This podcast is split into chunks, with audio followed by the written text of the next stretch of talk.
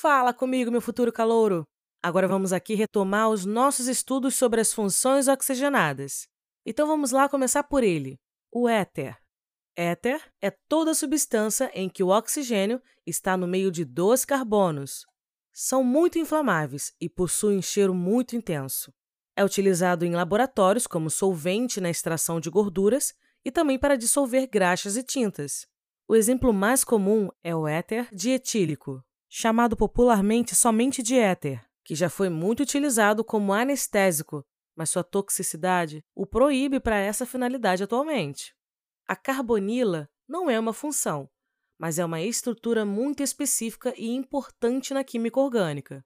É um átomo de carbono que realiza uma dupla ligação com o oxigênio, uma ligação com o resto de uma cadeia carbônica, ou hidrogênio, e a quarta ligação é o que determina as próximas funções orgânicas. Você já deve ter ouvido falar sobre a conservação de cadáveres, quando detetives precisam fazer uma investigação criminal. Sabe o que é usado para isso? Formol, que é um tipo de aldeído, cuja estrutura apresenta um hidrogênio na última ligação carbonila. Estes são caracterizados pelo odor agradável e frutado quando formado por cadeias carbônicas grandes, e odor mais irritante e picante quando formado por cadeias carbônicas pequenas.